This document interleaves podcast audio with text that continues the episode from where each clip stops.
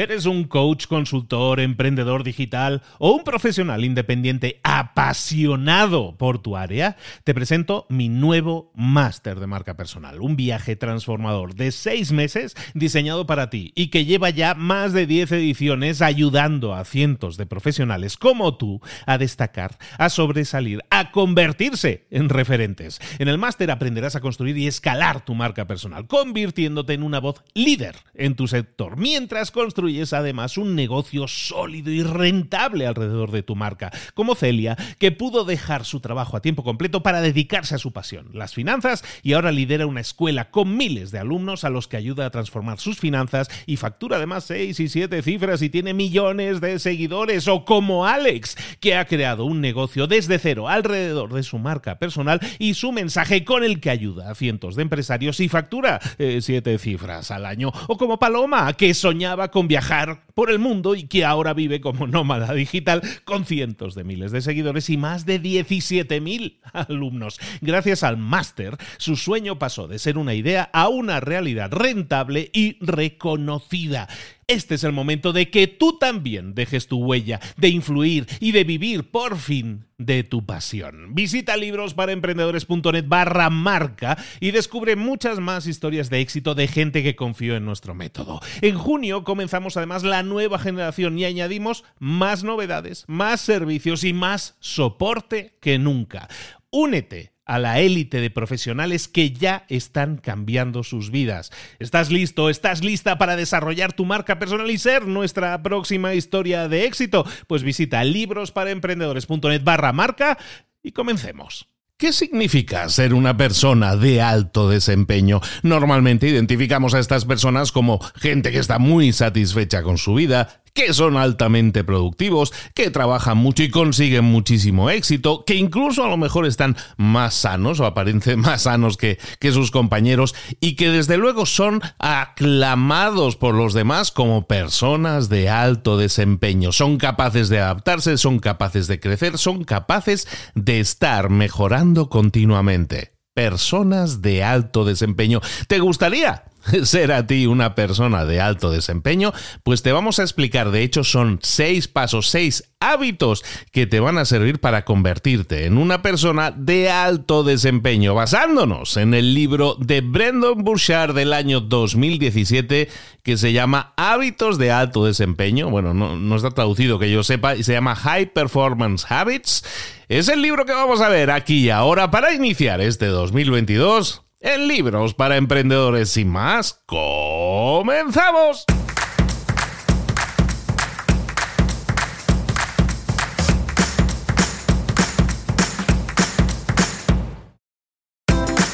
Bienvenidos al podcast Libros para Emprendedores. Para alcanzar el éxito en cualquier negocio que quieras emprender, debes formarte, debes estudiar, aprender para emprender. Y para ello, no hay nada mejor que un libro. En el podcast Libros para Emprendedores te ayudamos de tres maneras. Primero, seleccionando los mejores libros del mercado para ayudarte a emprender, a mejorar en tu emprendimiento. Segundo, te ofrecemos gratis un resumen de los puntos más valiosos explicados en cada libro. Y tercero, te damos finalmente pasos a seguir para poner en práctica todas esas lecciones aprendidas y así poder acortar tu camino hacia el éxito ya sea marketing, ventas, liderazgo, emprendimientos, mentalización, eh, vamos a analizar lo mejor de lo mejor, de los mejores libros del mercado y te lo vamos a dar todo bien masticadito y listo para ser aplicado. Soy Luis Ramos, empresario y emprendedor, y voy a acompañarte, si me lo permites, en este camino. Sin más, comenzamos a todos, muy buen año, muy feliz 2022. Los que lo estáis escuchando más tarde, no hay problema. Feliz año también, el año en el que te encuentres. Aquí estamos de nuevo en Libros para Emprendedores. Hemos hecho nuestra pausa navideña con un libro entero leído, como siempre hacemos todas las navidades. Y ya estamos a la carga, de nuevo. Y como casi todos los años también, con algún libro que tiene que ver con hábitos, con nuestro crecimiento, con nuestro desarrollo personal. Hoy vamos a hablar del alto desempeño, del, del desempeño a, un nivel superior, porque mucha gente se empeña en trabajar duro, mucha gente trabaja de forma eh, dura y, y practica constantemente las cosas mediante la repetición y se enfoca en solo las cosas en las que son buenos. Eso no les va a llevar a convertirse en personas de alto desempeño. Hay una serie de, pasos, una serie de hábitos que vamos a ver que podemos incorporar a nuestra vida y me gusta en este libro porque el enfoque es bastante diferente a otros libros de hábitos, con lo cual nos enriquecemos. Y lo que nos permite es entender cuáles son esos hábitos de las personas de alto desempeño que son capaces de conseguir altísimos resultados y sobre todo de mantenerlos en el tiempo, lo cual es más que interesante. Vamos a ver cuáles son esas claves para conseguir la excelencia. Y lo vamos a ver con un libro que se llama así High Performance Habits, que significa hábitos de alto desempeño, que fue escrito en el año 2017 por un señor que es eh, speaker, que es eh, conferenciante, da conferencias en Estados Unidos muy, muy conocido, que se llama Brendan Burchard. Brendan Burchard tiene varios libros interesantes y este está dedicado a hábitos de alto desempeño. ¿Por qué? Porque él es de esas personas que tiene contacto con muchísimas personas de este tipo y entonces pues, puede hacer ahí un estudio de las personas que le rodean, que son de alto desempeño, y decidir, mira, estos son los hábitos que tienen en común todas esas personas. Como siempre que hablamos de hábitos, lo importante que tenemos que entender aquí es una cosa y es que tenemos que enfocarnos siempre en los hábitos adecuados. Eso es interesantísimo siempre que lo tengamos en cuenta. Enfocarse en los hábitos adecuados es lo que nos genera resultados. No intentar hacerlo todo, sino hacer aquello que nos hace más efectivos. En el caso del alto desempeño, pues evidentemente todavía más. También entender que que, no somos piedras, que normalmente hay eventos y cosas que suceden en nuestra vida que pueden hacernos cambiar nuestra habilidad para adaptarnos es fundamental y sobre todo si queremos gestionar un alto desempeño en nuestra vida, tenemos que desarrollar esa habilidad para adaptarnos. Y luego, sobre todo, también tener prioridades claras. Las personas de alto desempeño saben qué es aquello que es importante para ellos y qué es aquello que no es tan importante. Pero recordemos también cosas que no son reales mitos, digamos, alrededor del, del, alto desempeño que tenemos que tener en cuenta. Lo primero, que nuestra habilidad para tener un alto desempeño se ve impactada positiva o negativamente dependiendo de tu género, dependiendo de tu raza, dependiendo de tu nivel de ingresos, dependiendo de dónde vienes o de tu entorno. Y eso eh, aunque pueda ser real que hay una serie de atributos que nosotros les ponemos a la gente exitosa, no son reales aunque hay cierto área demográfica o cierto grupo de personas que a lo mejor enfrentan más obstáculos que otros, todos tenemos la posibilidad de convertirnos en una persona de alto desempeño porque todo lo que necesitamos, todos los ingredientes que necesitamos para conseguirlo, dependen de nosotros, están en nosotros. Entonces quédate con esa idea. No hay una gente más dotada de forma natural, alguien que nació con una genética o con un talento especial para ser una persona de alto desempeño. El alto desempeño depende de tus hábitos, de tu enfoque y de cómo conseguir el resultado. Vamos a hablar de esos porque, porque ya vamos a hablar de los seis ingredientes eh, y pretendo que este, que este episodio no sea especialmente largo. Quiero ir directamente al tajo y a los seis hábitos de alto desempeño que tenemos que integrar en nuestra vida. Esos seis hábitos son, el primero, la búsqueda de la claridad. El segundo, la mejora de nuestra salud. La tercera, o el tercero, encontrar nuestra motivación. El cuarto, aumentar nuestra eficiencia. El quinto, generar influencia. Y el sexto, ser valiente. ¿Comenzamos? Vámonos con el primero. El hábito número uno es la búsqueda de la claridad. Si quieres convertirte en una persona de alto desempeño, necesitas, necesitamos claridad. Y esa claridad es la habilidad de identificar quién eres y qué es lo que quieres.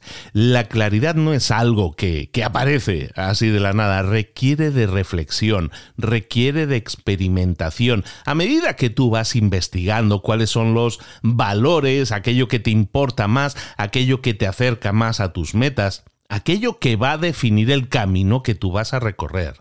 La gente con altos niveles de claridad normalmente también es personas más motivadas, son personas con más confianza y son personas más productivas, es decir, son personas de alto desempeño.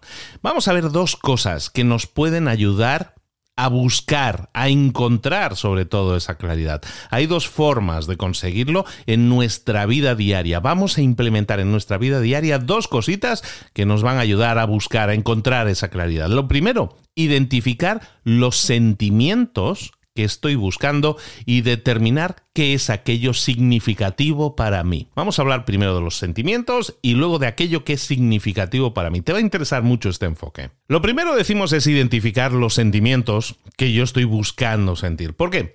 Porque eh, tendemos a confundir cosas aquí, conceptos. Por ejemplo, las emociones. Las emociones y los sentimientos son cosas diferentes. Las emociones son actos instintivos, son cosas que nosotros disparamos de forma automática. Nuestras emociones se disparan de forma instintiva como una respuesta a algo, ¿no? A algo que, que las activa. Pero por otra parte tenemos los sentimientos. Los sentimientos son nuestra interpretación de una emoción. Nosotros no podemos escoger nuestras emociones, pero sí podemos escoger nuestros sentimientos. Es decir, la emoción va a suceder, pero yo puedo entender esa emoción y reaccionar con un sentimiento, con una sensación diferente. Por ejemplo, imagínate que tú eres un jefe en una empresa y, un empleado ha llegado tarde y es la cuarta vez que llega tarde a la empresa. Pues tu emoción inmediata, que no la puedes controlar, que te sale, pues a lo mejor puede ser eh, enfado o, furia. O sea, me, me, he cabreado. Bueno, sin embargo, si tú entiendes que tú puedes escoger el sentimiento, entonces a lo mejor puedes pausar un momento y, y calmarte un poco, hacerte sentir calmado, la sensación de calma nos va a ayudar, nos puede ayudar si nosotros la canalizamos en esa situación, a pensar con más claridad. Cuando algo pasa, cuando algo pasa, vamos a, a detenernos un momento. Vamos a pensar, ¿qué sentimiento, qué sensación estoy aportando yo a esta situación? ¿Qué sensación quiero aportar a esta situación? ¿Y qué sensación quiero recibir de esta situación?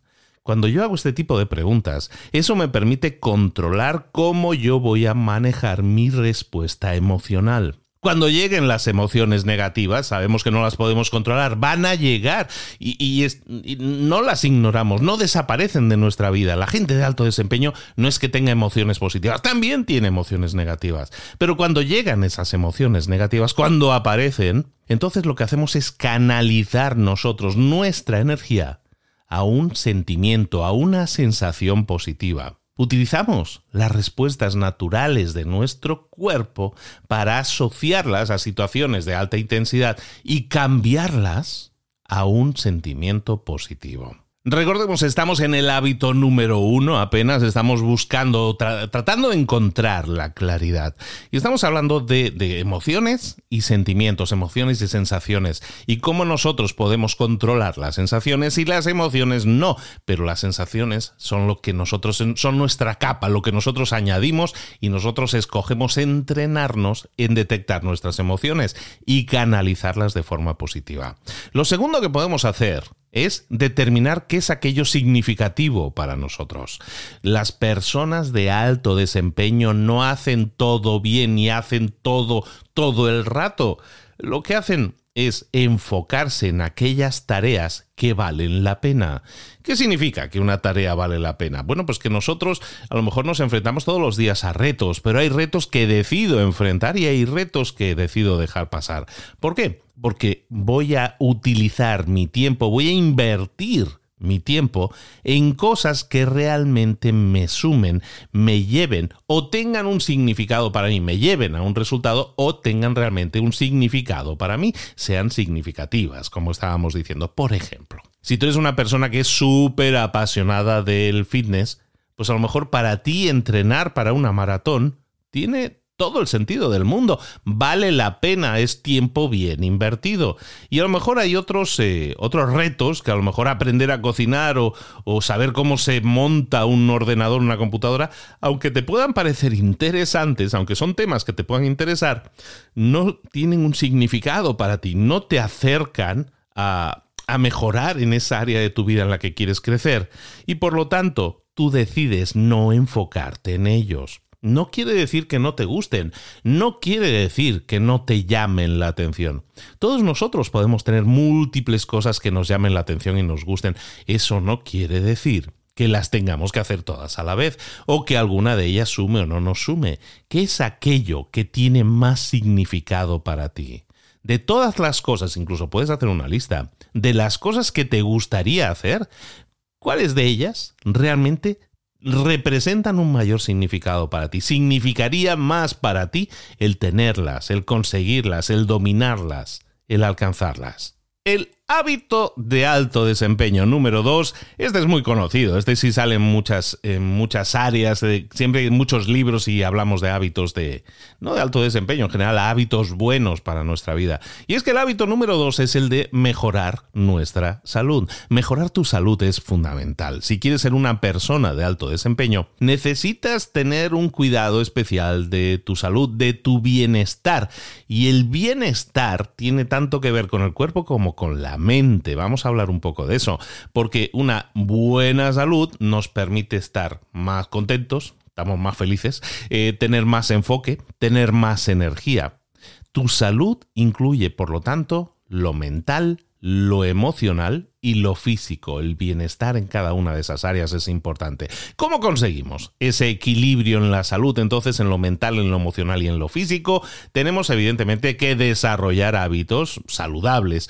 Pero hay dos cosas especialmente en las que nos tenemos que enfocar. La primera, dominar las transiciones. Y lo segundo, tratar mejor a nuestro cuerpo. Eh, vamos a ver eso de las transiciones porque a la mayoría de gente no le va a sonar de nada esto que vamos a hablar ahora. Dominar las transiciones como algo que debemos hacer para mejorar nuestra salud. Una de las claves por las cuales las personas no son personas de alto desempeño es porque, porque traen consigo una gran carga, una gran tensión. Muchísima gente eh, siente esta, tensión, pero hay mucha gente que no se da cuenta de que está tensa para asegurarnos de que eso no nos lleve a frustrarnos, porque muchas veces cuando tú estás tenso no consigues grandes resultados y eso te frustra y eso te impacta el resto de tu día, tenemos que aprender a dominar el, el arte de las transiciones. ¿Qué es una transición? Es el momento en que tú cambias de una tarea para la otra. Una transición es ese momento entre dos tareas, entre dos interacciones. Por ejemplo, si tú a lo mejor estás respondiendo a correos electrónicos y luego pues cambias y dices, ahora me pongo a trabajar en determinado proyecto, ahí hay un momento de transición entre las dos tareas. Hay un, un, tránsito, ¿no? Pasas de una tarea a la otra. Y es ahí donde se junta la frustración, donde llega el estrés, porque a lo mejor terminas una tarea, a lo mejor vamos apurados y nos podemos sentir frustrados, estresados en ese momento. Y entonces lo que vamos a hacer es utilizar esos momentos de transición para hacer cosas diferentes, para darnos un espacio de rebajar esas tensiones y así empezar la siguiente tarea de forma mucho más productiva. Cuando cambiemos de tarea, entonces lo que vamos a hacer es, primero, cerrar los ojos. Luego, respirar, respiración profunda con los ojos cerrados. Luego, vamos a buscar relajar esas áreas de nuestro cuerpo que están tensas. Por lo tanto, sigue con los ojos cerrados y enfócate un momento, si estás en el coche no lo hagas ahora, ¿eh? y, y enfocaremos nuestra atención en detectar dónde está esa área tensa. ¿Qué es aquello que tenemos tenso? A lo mejor son los hombros, a lo mejor es el cuello, a lo mejor es la, la, cara, o a lo mejor es la mandíbula que tienes apretada en este momento. Detecta dónde está esa tensión y relájala. Lo que hacemos es definir la energía y la perspectiva que queremos aportar a la siguiente tarea. ¿Qué es lo que quiero aportar a la siguiente tarea? ¿Cuál es el enfoque que quiero dar a la siguiente um, tarea? ¿Cuál es la gestión emocional que tengo en este momento, justo antes de iniciar la siguiente tarea. Estoy poniendo todo mi enfoque en relajarme, en respirar, en rebajar las tensiones, detectarlas y rebajarlas, y entonces enfocarme en dar lo mejor de mí en esa siguiente tarea. Eso es dominar las transiciones, eso es hacer las transiciones como una tarea en sí misma. La tarea, relajarte. La tarea, evitar la frustración. Y la tarea, darte enfoque para obtener un mayor desempeño. Eso es el, arte de dominar. No es un arte, ¿eh? es una tarea muy fácil de enfocar, pero que no realizamos. Y tener toda la razón al remarcarlo. Pero algo que también podemos hacer para, recordemos, estamos en el hábito número 2, mejorar tu salud. Algo que podemos hacer es tratar mejor a nuestro cuerpo. Está claro que no lo tratamos como deberíamos, pero si tratamos mejor a nuestro cuerpo, si cuidamos mejor nuestro cuerpo, nuestra salud mental, nuestra salud emocional, también va a mejorar a medida que mejora nuestra salud física. Por lo tanto, vamos a, a comer más sano. Vamos a evitar comer de más. Vamos a eliminar eh, comidas que no son sanas para nosotros. Y, son cosas que ya sabemos. Pero que no hacemos, nos dejamos llevar por la inconsciencia decir, de inconsciencia de decir no tengo tiempo de pensar en la comida. Vamos a darle prioridad a eso, vamos a intentar comer más sano y vamos a buscar un plan a largo plazo para comer más sano.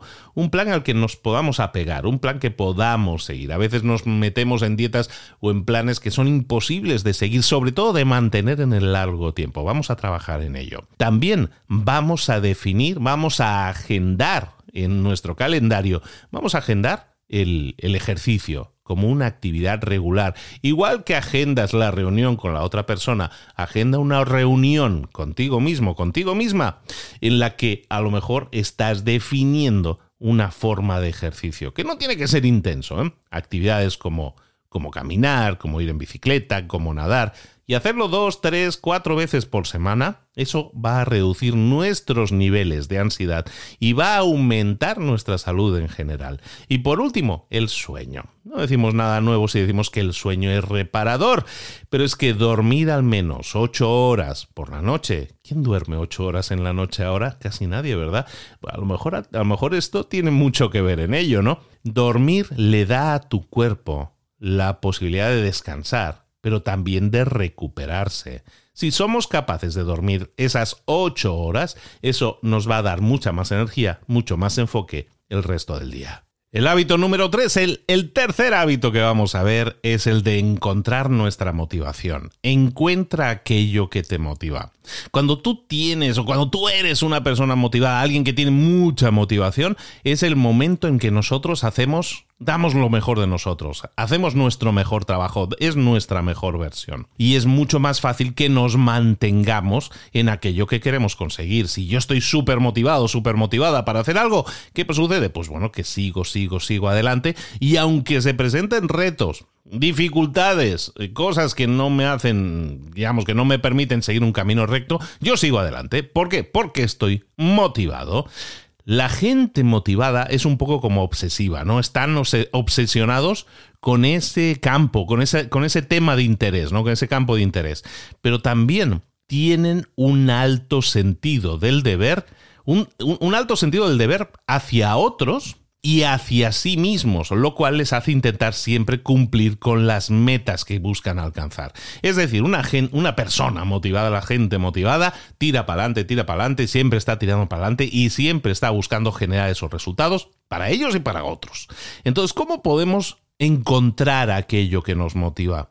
Pues evidentemente no hay un botón, ni hay una, ni hay una notita escrita dentro de la oreja que pone, esta es tu motivación, tienes que encontrarla. ¿Cómo encontrar esa motivación? Pues requiere de exploración y requiere de afirmaciones internas.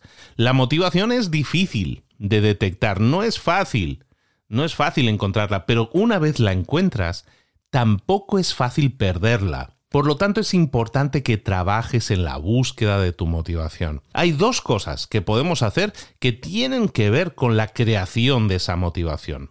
La primera, recordarte el por qué.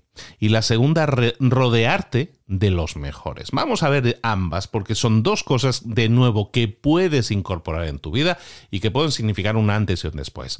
La primera es recordarte el por qué constantemente recordarnos el por qué hacemos lo que hacemos, por qué hace, aquella frase, ¿no? De aquel vídeo famoso, ¿por qué haces lo que haces? No solamente lo pienses, también dilo. Verbalizar nos ayuda a solidificar, a afirmar aquello que estamos pensando. Por ejemplo, si tú eres un atleta y tu objetivo es convertirte en un deportista profesional, entonces lo que te vas a decir antes de todo entrenamiento que hagas es recordarte el por qué. Este entrenamiento me acerca un paso más a convertirme en jugador profesional. El dolor que siento hoy me ayuda a ser más fuerte mañana y a convertirme en eh, deportista profesional. Hay un porqué detrás de tu entrenamiento. Hay un porqué detrás de las acciones que realizas cada día. Recuérdate para cada acción el por qué lo estás haciendo. ¿Y es un porqué personal o es un porqué relacionado a lo mejor con la gente que te rodea, con la seguridad que le quieres dar? Recuérdate el porqué y asócialo a cada tarea. Lo vas a hacer con muchísimas más ganas, con muchísimo más enfoque y vas a, hacer vas a tener un desempeño mucho mayor. Lo segundo que podemos hacer es rodearnos de los mejores. ¿Qué son los mejores? Pues los mejores puede ser gente que es más lista que nosotros, más positiva que nosotros, más motivada que nosotros. Entonces busquemos siempre gente que sean buenos ejemplos para nosotros y rodearnos de buenos ejemplos es positivo para nosotros. Nos permite, recordemos que estamos en el hábito número 3, encontrar mucha más motivación, encontrar nuestra motivación. Entonces, ¿qué es lo que vamos a hacer? Buscar hacer nuevos amigos. Esto como en la escuela. Hijo, vete a la escuela y haz nuevos amigos, ¿no? Pues esto es un poco lo mismo. Vamos a buscar hacer nuevos amigos, pero positivos. Aunque solo añadieras una nueva persona positiva a tu vida, eso puede tener un, un beneficio increíble, puede mejorar ampliamente cómo se ve tu vida porque te vas a... como que siempre nos juntamos con gente y nos pegamos, nos apegamos y, y, como que absorbemos su energía. ¿Qué pasa si nos rodeamos de gente positiva, de gente bonita, que nos ayuda a ser más positivos nosotros? Tiene grandes beneficios, no solo en esa misma relación, sino en todas las áreas de nuestra vida. También busca oportunidades de ser voluntario. Hemos hablado en muchísimos, en muchísimos libros y resúmenes, hemos hablado del dar, de cómo de importante es dar dar a los demás, darnos a los demás. Entonces busca también oportunidades de, de, voluntariado. ¿Por qué? Porque la gente positiva normalmente ayuda a otros y, se siente atraída por oportunidades de voluntariado, de ayudar a otros. ¿Estás ayudando a otros sí o no? Si no lo estás haciendo, busca el dar. El, eh, si queréis saber muchísimo más de eso, evidentemente ya sabéis que siempre os refiero al magnífico libro que tiene que se llama el libro del networking de mi amiguísimo Cipri Quintas, en el que se habla precisamente eso, de la importancia del dar. Luego, vamos a participar también en, en eventos de deportivos eh, que, sean en grupo. Vamos a recordarnos que somos animales sociales, actividades competitivas en las cuales nos estemos, eh, estemos compitiendo contra otras personas, nos permiten entender una cosa, y esto es muy importante, la autoevaluación, ser capaz de detectar en uno mismo áreas de mejora, es lo que nos va a permitir mejorar, porque nos permite enfocarnos en aquello en lo que no somos tan buenos. Entonces, participar en, deportes en los que haya competición, eso nos va a ayudar muchísimo porque nos va a hacer mejores, nos va a hacer mejores autoanalizándonos y ser más fríos en ese sentido, sabiendo que cualquier mejora que hagamos nos puede permitir ganar esa competición o ser mejores en esa competición.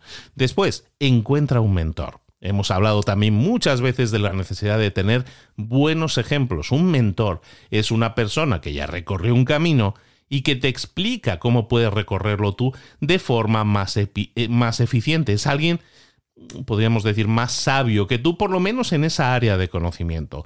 Busca a alguien a, quien admires, y pregúntale si puede ser tu guía. Y por último, recuerda que las medallas hay que ganárselas.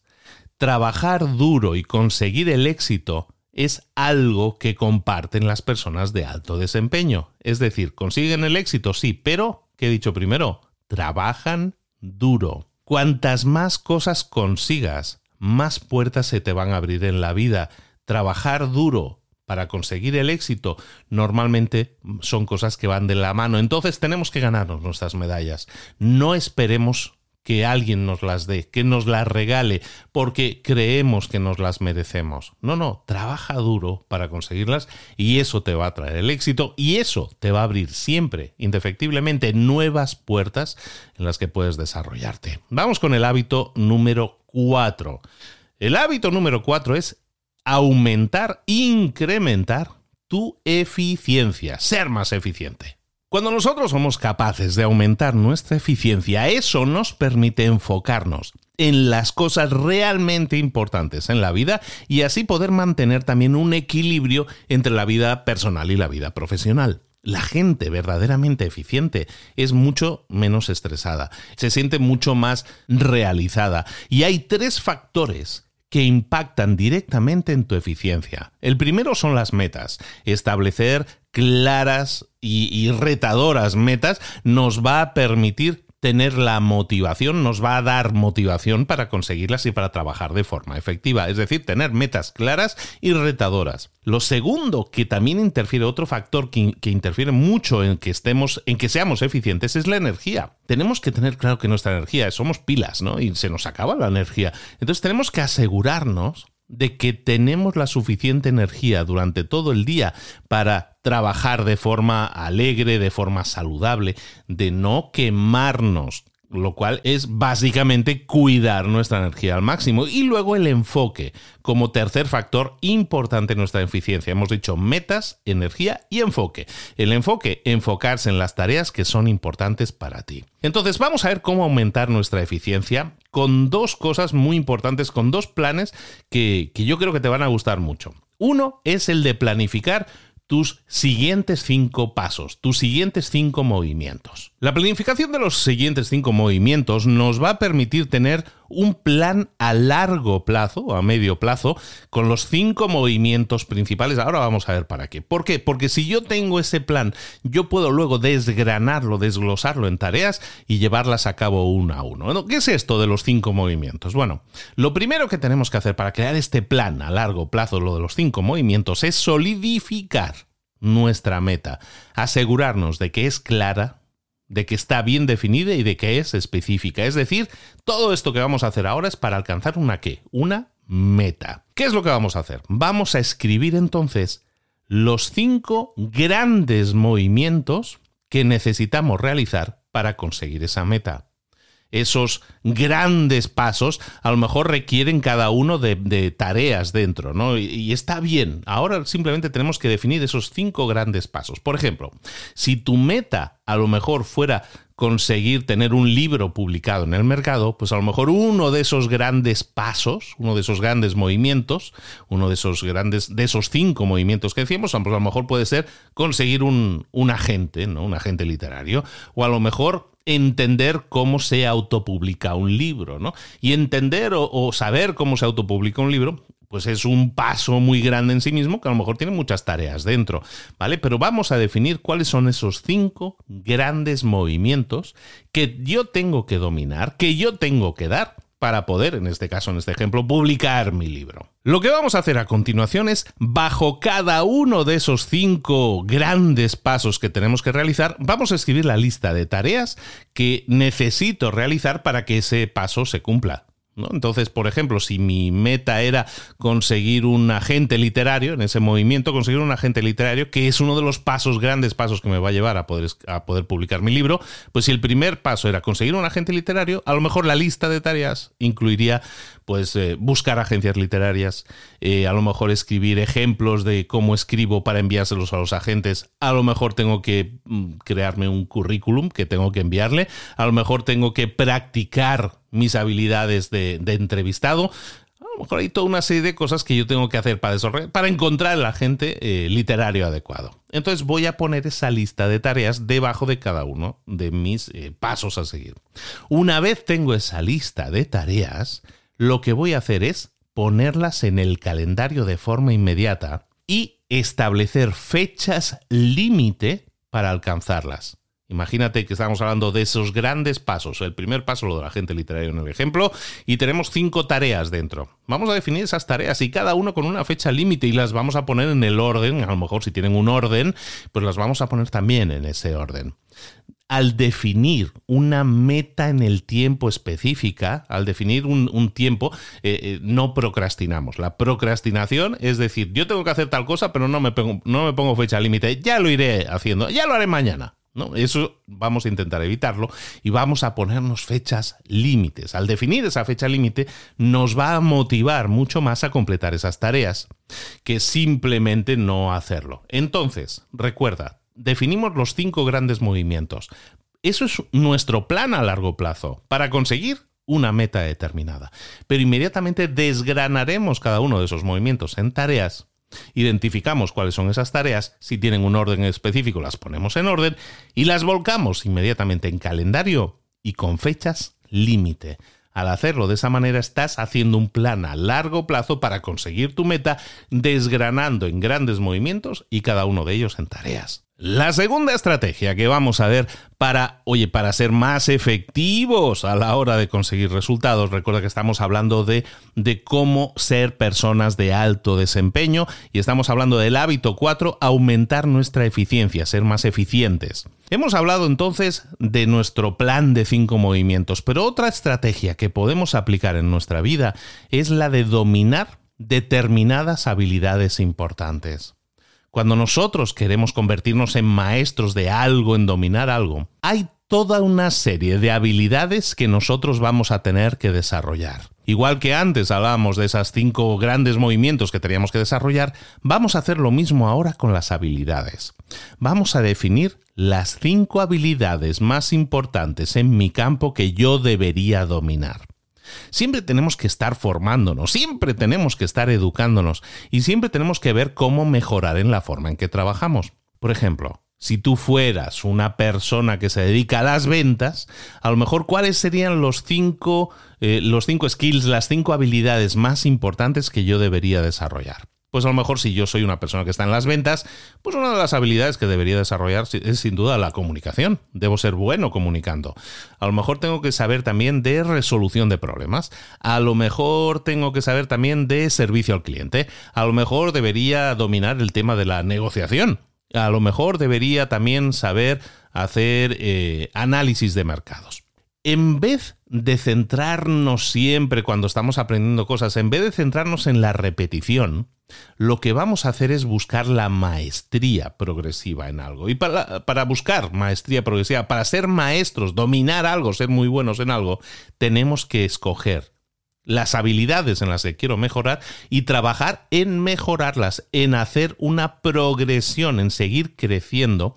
Y eso significa ponernos retos continuamente para que de esa manera tenga un sentido ese proceso de crecimiento que estamos haciendo. ¿Cómo podemos conseguir eso, mejorar en los skills, en las habilidades importantes? Punto uno, vamos a definir la habilidad en la que queremos trabajar. Vamos a definir esa habilidad. Punto uno, definimos la habilidad.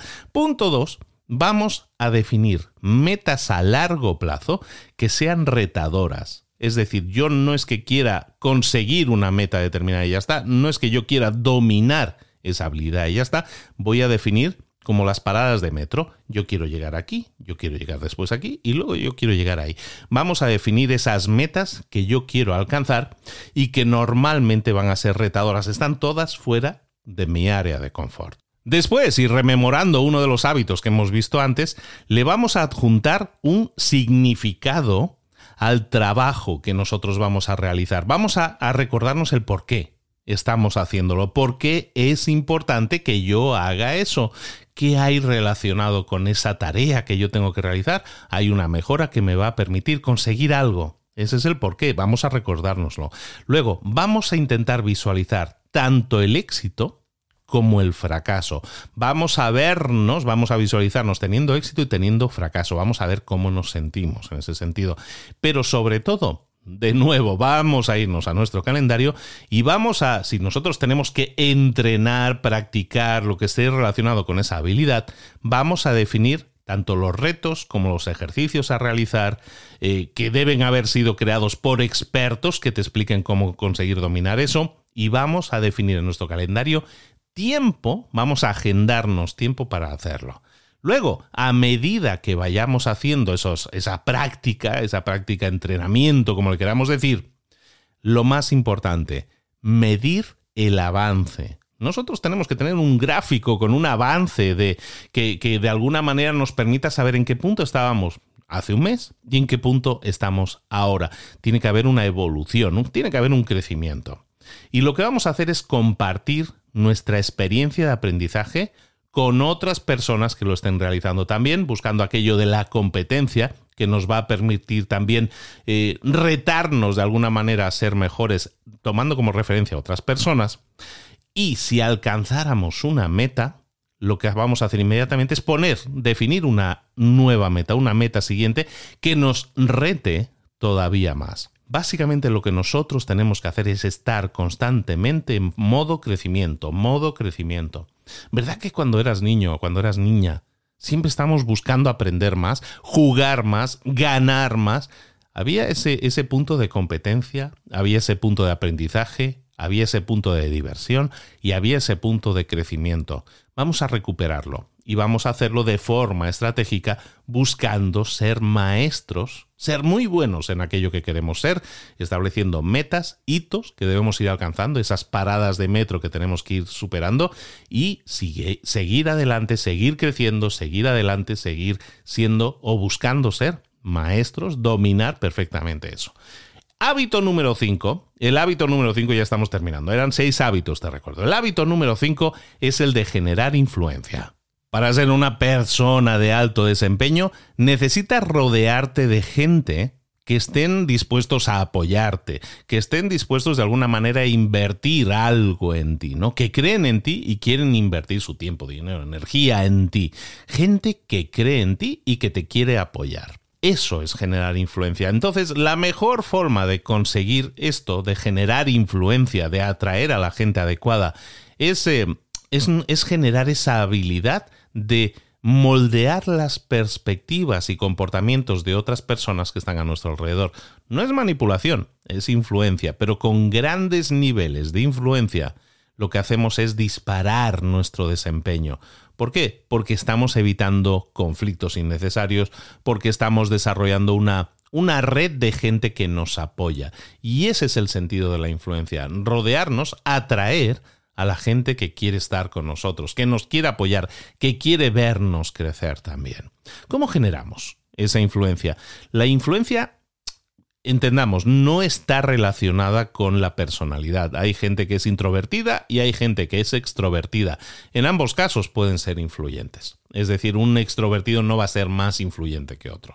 Es más ruidoso normalmente, pero no tiene por qué ser más influyente.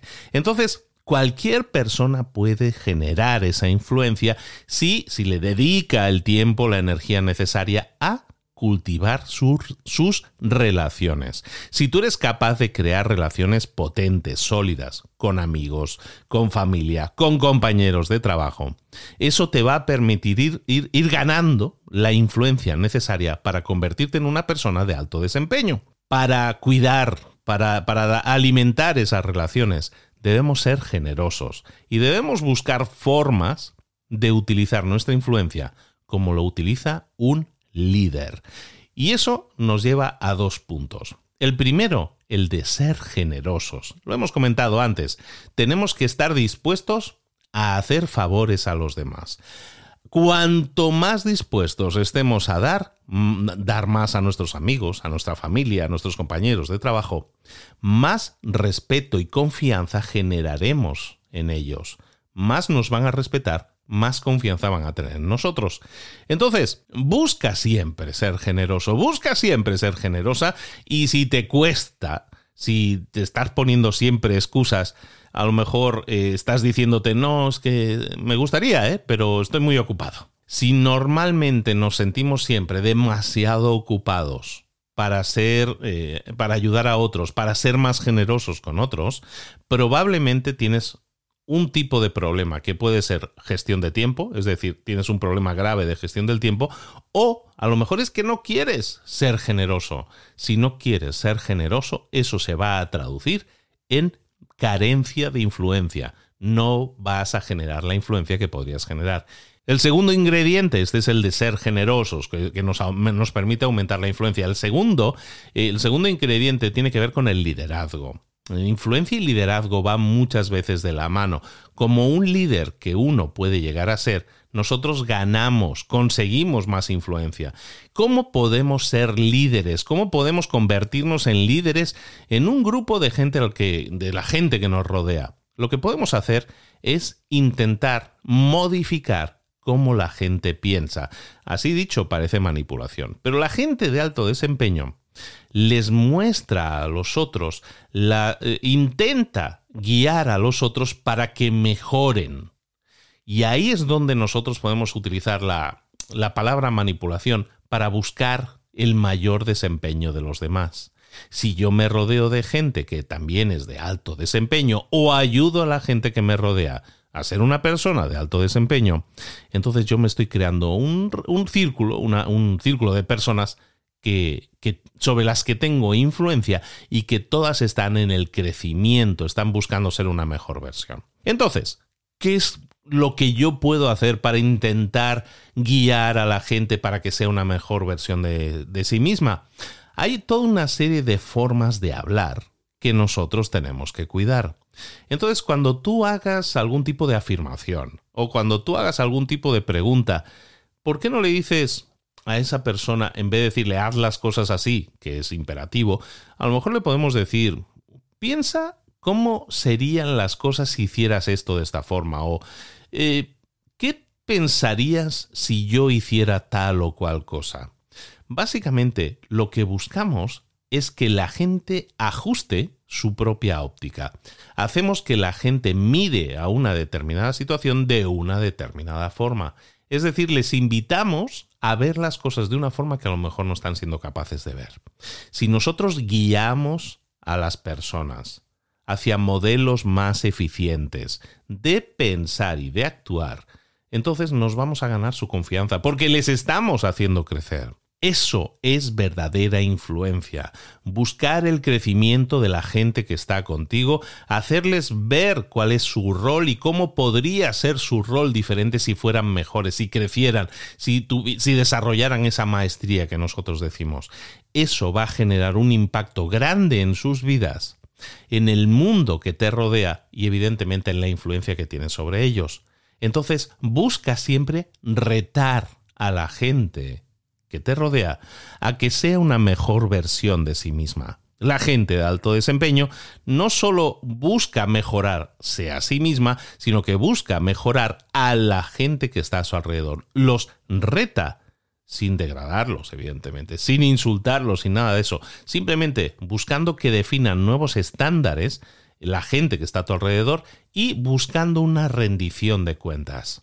Y eso es muy importante en nuestras vidas, la rendición de cuentas. Si yo busco que la persona que está a mi alrededor busque mejorar y yo me ofrezco a ser la persona con la que rinda cuentas, es decir, que me presente de alguna manera sus avances, yo estoy consiguiendo un compromiso más grande de esa persona, con lo cual es mucho más probable que esa persona consiga un mejor resultado, con lo cual es probable que yo además consiga una mayor influencia en esa persona. ¿Por qué? Porque le he ayudado a mejorar genera confianza en mí y genera apoyo por su parte, es decir, hay una especie de deuda, yo te estoy ayudando a ti, luego seguramente tú me podrás ayudar a mí en algo, y eso me va a permitir también ser una persona de más alto desempeño.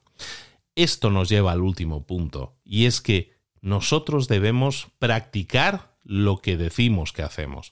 No puedo decirle a una persona, haz tal cosa si yo no lo hago. Entonces, una vez la persona que está a tu alrededor ha definido toda una serie de estándares, esos estándares que tú les has ayudado a definir, tú los tienes que demostrar en tu vida. No solo le puedes decir a la persona cómo tiene que pensar, tú tienes que pensar de la misma manera, tú tienes que ser el ejemplo que quieres ver en los demás.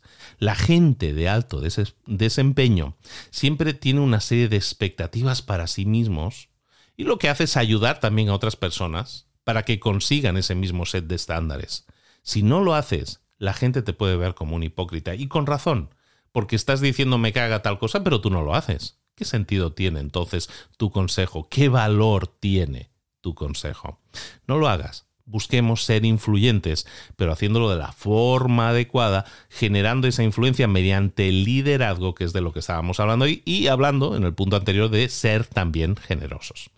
Eso nos lleva al último hábito. El hábito número 6 es el de ser valientes. La gente de alto desempeño siempre da un paso adelante. No le, no le da vergüenza, no le da miedo dar un paso hacia lo desconocido, salir de su área de confort o como decimos por aquí, pasar a la acción.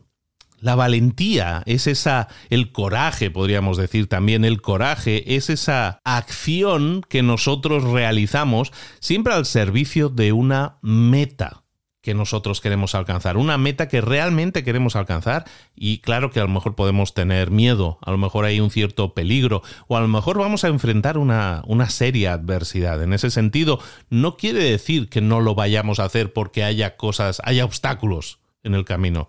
Lo vamos a hacer a pesar de los obstáculos. Por eso hace falta ese coraje que nosotros que tenemos que dar para dar ese paso al frente.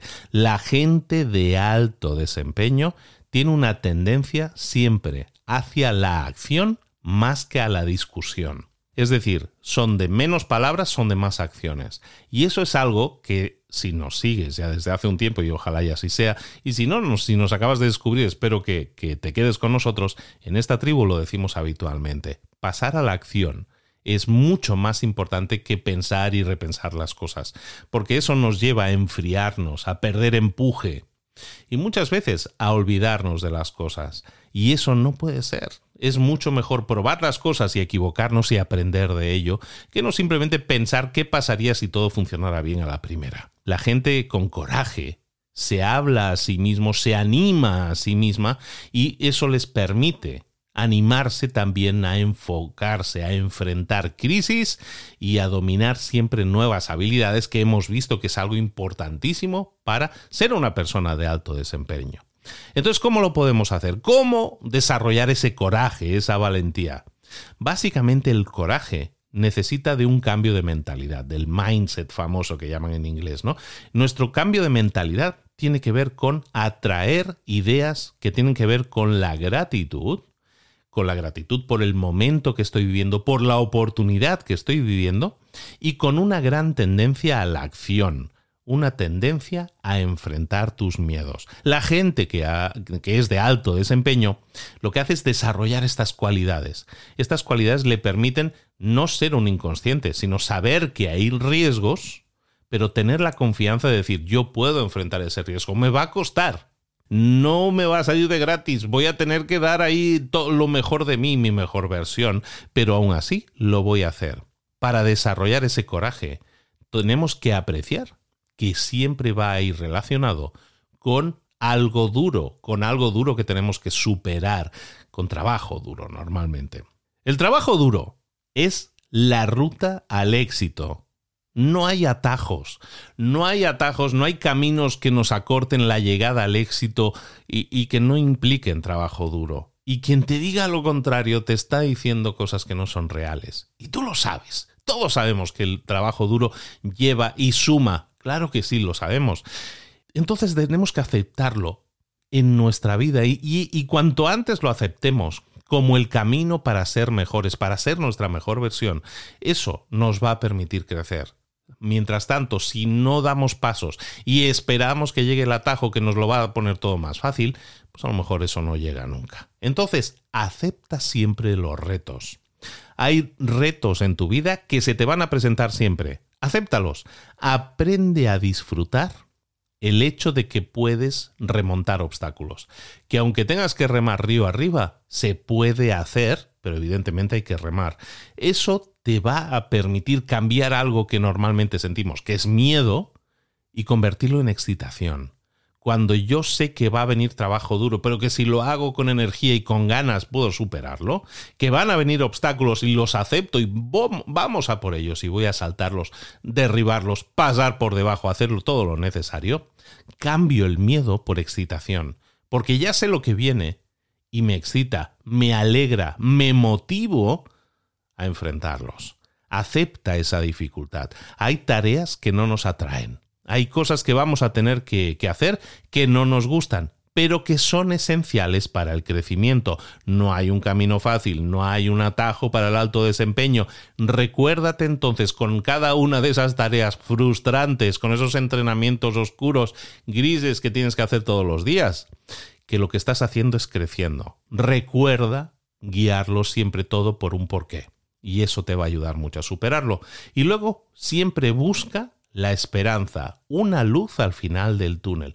Siempre recuerda que vendrán tiempos mejores, que lo que estás haciendo y que tanto te cuesta y que tan duro es, muchas veces dentro de una, dos, tres semanas, a lo mejor lo vamos a recordar hasta con una sonrisa, decir, mira qué mal lo estaba yo pasando hace dos o tres semanas, y cómo una vez superé aquella barrera, aquel obstáculo, ya me sentí mucho mejor e incluso disfruté del producto, de lo que estoy consiguiendo ahora.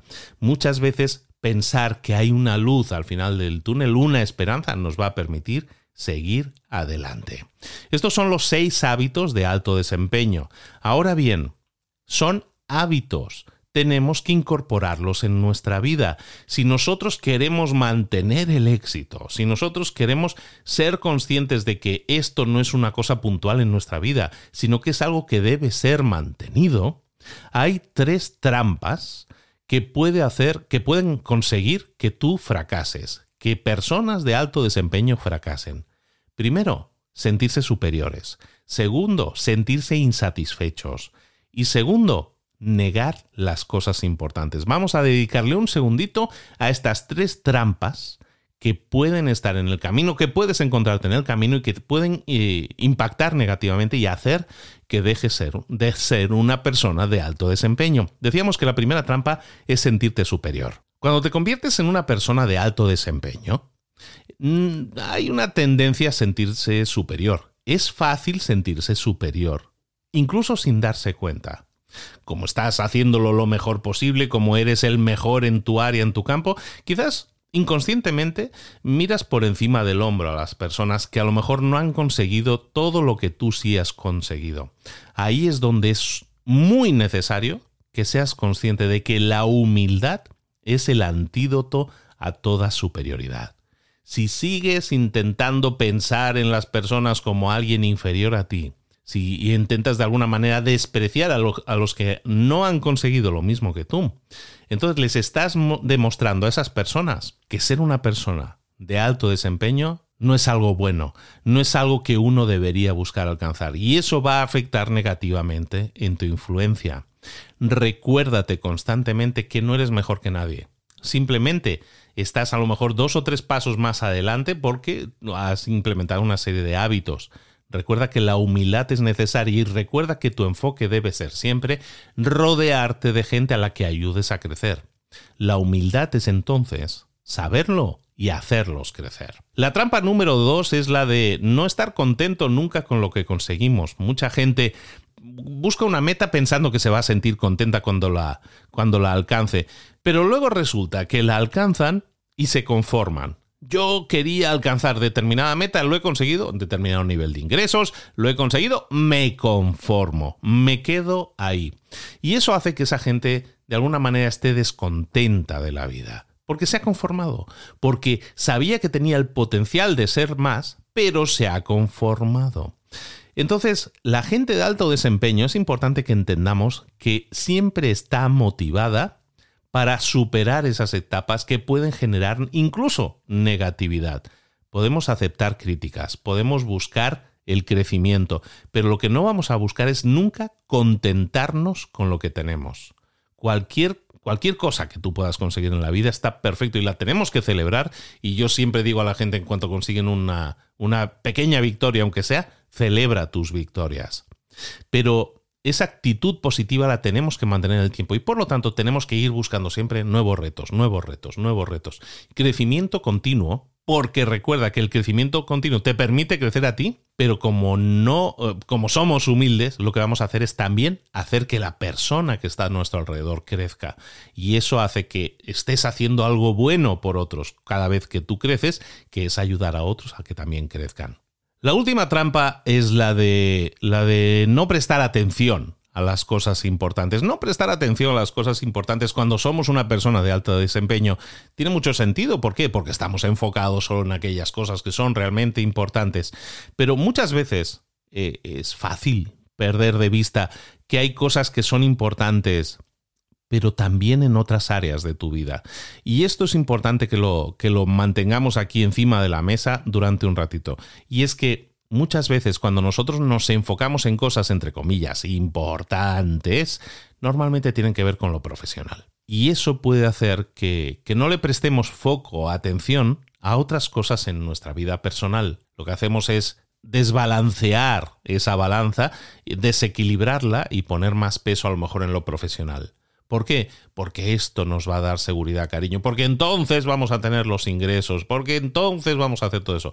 Está bien que busquemos alcanzar nuestras metas, está bien que busques alcanzarlas, pero no a costa de un desequilibrio completo en la vida personal. Entiende la importancia de la vida personal y profesional y de cuáles son las cosas importantes de la vida. Entonces determina que para ser una persona de alto desempeño, normalmente vas a estar pensando en temas de trabajo, pero vamos a ver cómo puedo ser una persona de alto desempeño y tener una vida personal equilibrada. Siempre metes ingrediente en la ecuación. Siempre esto va a desequilibrar mi vida personal. ¿Qué voy a hacer para contrarrestarlo? ¿Qué voy a hacer para defenderlo? ¿Qué voy a hacer para proteger mi vida personal? Y eso muchas veces va a implicar tener que decir que no a cosas. Eh, estamos en una sociedad en la que nos enfocamos en, en hacer la mayor cantidad de proyectos posibles. Sacrificamos calidad por cantidad. Tenemos que hacer lo máximo, lo máximo, lo máximo. Entonces, cuando estamos, sobre todo cuando estamos súper ocupados, solo podemos decirle que sí a proyectos que son realmente importantes y, y, que van a hacer crecerte en el trabajo, te van a hacer crecer en el trabajo. Pero siempre vamos a tener en cuenta que hay una parte personal que quizás estaremos desatendiendo. ¿Qué podemos hacer para contrarrestarlo? ¿Qué podemos hacer para equilibrar, equilibrarla, para protegerla y para cuidarla? Y terminamos nuestro resumen del libro con algo que es fundamental, que es generar y exudar confianza. A medida que nosotros empecemos a trabajar en estos seis hábitos de alto desempeño, una de las características más importantes a desarrollar es la confianza.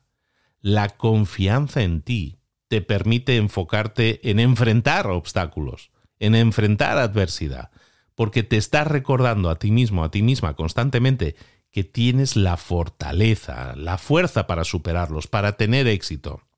Hay tres Cs que generan la confianza y vamos a terminar con eso. La primera C que tienes que desarrollar es la competencia.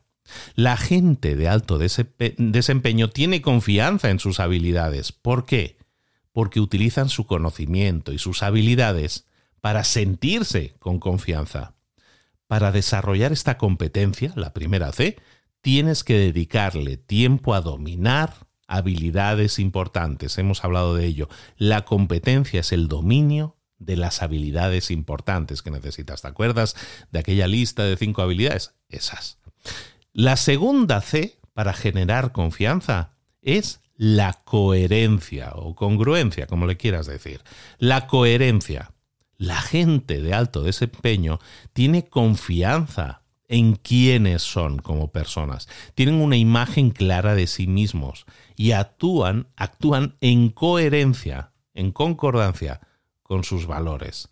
Para desarrollar esa coherencia, entonces debes desarrollar un alto sentido de quién eres, cuál es tu identidad, definir tus valores, definir tus intenciones. Una vez lo sabes, una vez has definido todas esas cosas, vas a actuar en consecuencia, porque ya no te vas a preguntar si tengo que hacer o no tengo que hacer tal cosa, sino cada vez que se te presente una idea, algo a desarrollar, vas a preguntarte, ¿está alineado conmigo, sí o no? ¿Es coherente que yo haga esto, sí o no? ¿Es coherente que yo diga esto, sí o no? La tercera y última C, hemos hablado de competencia, hemos hablado de coherencia y hemos hablado ahora, en la última C, del último tema, conexión. La gente de alto desempeño utiliza, utiliza sus relaciones para crear esa competencia y esa congruencia, esa coherencia.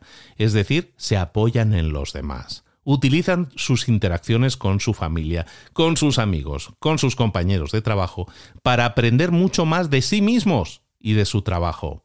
Desarrolla conexión. Empieza a relacionarte más con la gente que está a tu alrededor y busca nuevas oportunidades para educarte más, para desarrollarte más, para crecer más y convertirte en una persona de alto, de altísimo desempeño. Chicos, chicas, lo dejamos aquí. Este es el resumen. Al final nos ha salido la horita. ¿eh? eh ese es el libro del año 2017. Brendan Burchard que nos ofrece estos seis hábitos de la gente de alto desempeño que nosotros también podemos incorporar en nuestra vida. Y como veis, son hábitos me gustó empezar con este libro este año 2022 porque es un libro que nos da un enfoque diferente, muy de, construcción desde lo personal, desde dentro hacia afuera, de cómo podemos ser una persona de alto desempeño. Y creo que es importante que reflexiones sobre eso. Y creo que es importante siempre que de todo lo que nos hemos estado encontrando en este libro, tomes esa idea, esas dos, tres ideas que para ti son fundamentales, que más te llamaron la atención y que las pongas en práctica. Estamos iniciando el año, si lo escuchas esto al inicio del año cuando se ha publicado el episodio, estamos iniciando el año.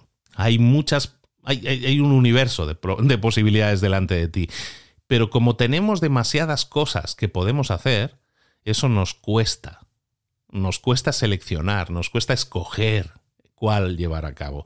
Y al final, como nos cuesta tanto escoger, no hacemos ninguna. Te pido una cosa, te pido que te enfoques en una sola cosa que escojas, si este es el resumen que has escuchado y, te hizo clic una o dos ideas, que ya no escuches más, que ya no busques más atajos, y sino que digas, esto ha hecho sentido en mi cabeza, me ha, me ha hecho un clic especial, lo voy a poner en práctica, voy a pasar a la acción y vamos a analizar cómo me va. Tan simple como eso dejemos de consumir tanto contenido, dejemos, parece mentira que yo lo diga, ¿no? Pero dejemos de consumir tanto contenido y empecemos a aplicar algo de ese contenido. Coleccionar información no nos lleva a ninguna parte.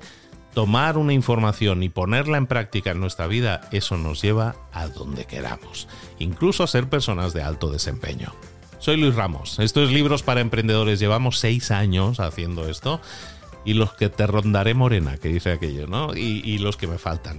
En definitiva, gracias porque iniciamos la temporada 7 juntos de nuevo y, espero que por muchísimo tiempo buscando ese crecimiento en ti y también en mí, que yo también crezco gracias a vosotros en lo personal y en lo profesional. En librosparaemprendedores.net tienes cientos de análisis, de resúmenes de libros como este y nada, espero verte aquí la próxima semana con un nuevo resumen completo. Y recuerda que tenemos segundo episodio por semana con una idea sacada de un libro y puesta en práctica, algo que te puede inspirar. Episodios cortos, tenemos. El segundo episodio de la semana, es un episodio más corto, 10-15 minutos, en el que tomamos otro libro y una de esas ideas la ponemos en práctica, la, analizamos más en profundidad para que tú te inspires y la pongas en práctica. De nuevo, lo mismo, escoger una idea y ponerla en práctica y generar resultados pasando a la acción.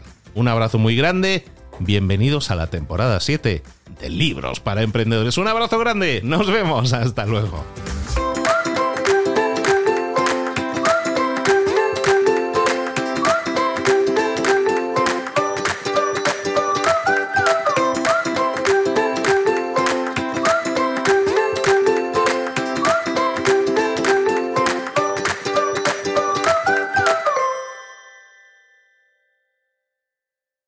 ¿Eres un coach, consultor, emprendedor digital o un profesional independiente apasionado por tu área? Te presento mi nuevo máster de marca personal, un viaje transformador de seis meses diseñado para ti y que lleva ya más de 10 ediciones ayudando a cientos de profesionales como tú a destacar, a sobresalir, a convertirse en referentes. En el máster aprenderás a construir y escalar tu marca personal, convirtiéndote en una voz líder en tu sector, mientras construyes es además un negocio sólido y rentable alrededor de tu marca, como Celia, que pudo dejar su trabajo a tiempo completo para dedicarse a su pasión, las finanzas, y ahora lidera una escuela con miles de alumnos a los que ayuda a transformar sus finanzas y factura además seis y siete cifras y tiene millones de seguidores, o como Alex, que ha creado un negocio desde cero alrededor de su marca personal y su mensaje con el que ayuda a cientos de empresarios y factura eh, siete cifras al año, o como Paloma, que soñaba con viajar por el mundo y que ahora vive como nómada digital con cientos de miles de seguidores y más de 17.000 alumnos. Gracias al máster, su sueño pasó de ser una idea a una realidad rentable y reconocida. Este es el momento de que tú también dejes tu huella, de influir y de vivir por fin de tu pasión. Visita librosparaemprendedores.net barra marca y descubre muchas más historias de éxito de gente que confió en nuestro método. En junio comenzamos además la nueva generación y añadimos más novedades, más servicios y más soporte que nunca. Únete a la élite de profesionales que ya están cambiando sus vidas. ¿Estás listo? ¿Estás lista para desarrollar tu marca personal y ser nuestra próxima historia de éxito? Pues visita librosparaemprendedores.net barra marca y comencemos.